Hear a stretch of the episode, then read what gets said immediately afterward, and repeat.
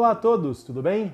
Sou Wellington e apresento a vocês mais um episódio de A Quarta História, um programa idealizado pelo Clube Epimoni com o intuito de ajudar a todos nós a compreender melhor a obra do mês.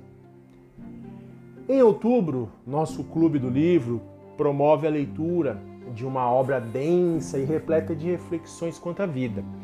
Um livro escrito por um neuropsiquiatra que sobreviveu ao holocausto terrível da Segunda Grande Guerra e continuou dando sentido à sua vida. Bom, estou me referindo a Victor Emil Frank, que nasceu em 26 de março de 1905, em Viena, na Áustria. Seu pai, Gabriel Frank, foi funcionário do Ministério da Educação e sua mãe, Elsa Leon Frank, outra dedicada servidora pública, pertencia a uma família de um rabino de uma linhagem europeia antiquíssima. Logo, o judaísmo era presente e praticado em seu lar. Ele e seus irmãos, Walter e Stella, tiveram uma infância muito feliz, pois seus pais tinham, além da boa renda, estimulavam né, a, a, educação e a cultura aos seus filhos. Somado isso, né, somado a isso, os seus pais eram muito amáveis e presentes em suas vidas. Desde muito novo, Victor já refletia sobre o sentido da vida. Por que nascemos, para onde vamos, qual o nosso propósito, o, o que podemos fazer com nossas vidas. Eram perguntas muito frequentes, recorrentes em sua infância. Gostaria aqui de compartilhar um fato bem interessante. Aos cinco anos, Victor estava deitado em sua cama.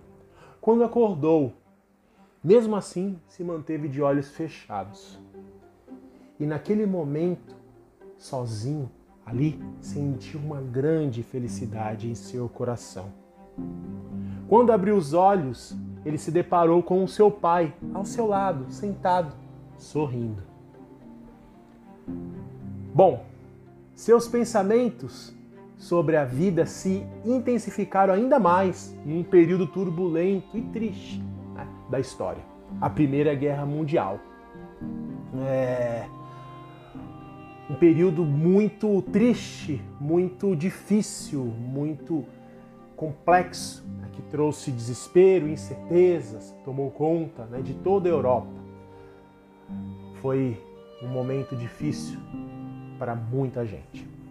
Uma forte recessão econômica atingiu a Áustria, trazendo a pobreza e com ela a fome aos lares né, de todos, inclusive a sua família. Em muitos momentos, ele e seu irmão Walter pediram esmolas na rua para as pessoas, para ajudar, para levar comida para a sua casa. Realmente foi um momento muito triste e desolador da história. Mas a guerra acabou.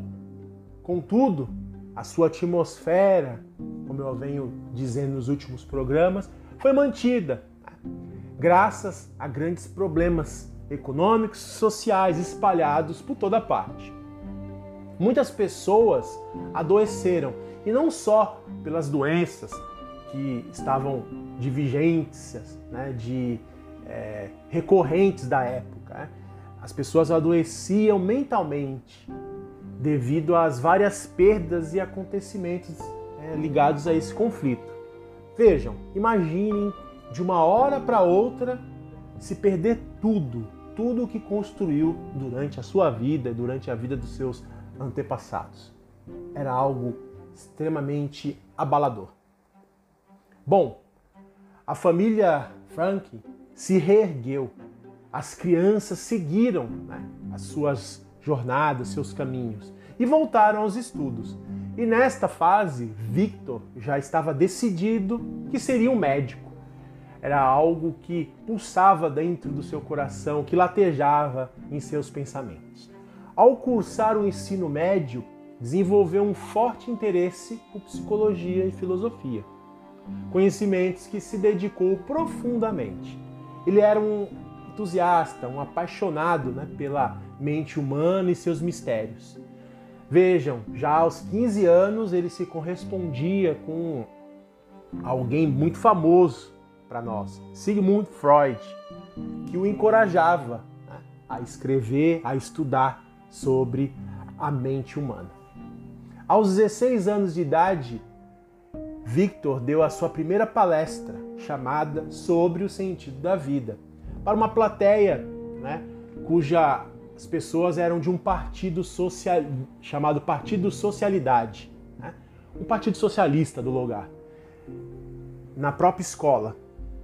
Essa palestra ajudou a desenvolver, a buscar, né, a compreender e elaborar o que seria ali conceitos bases né, que ele transformaria na técnica de, psiqui, de, de, psicoterapia, que ele basearia toda a, a, a sua nova terapia lá na frente, a logoterapia.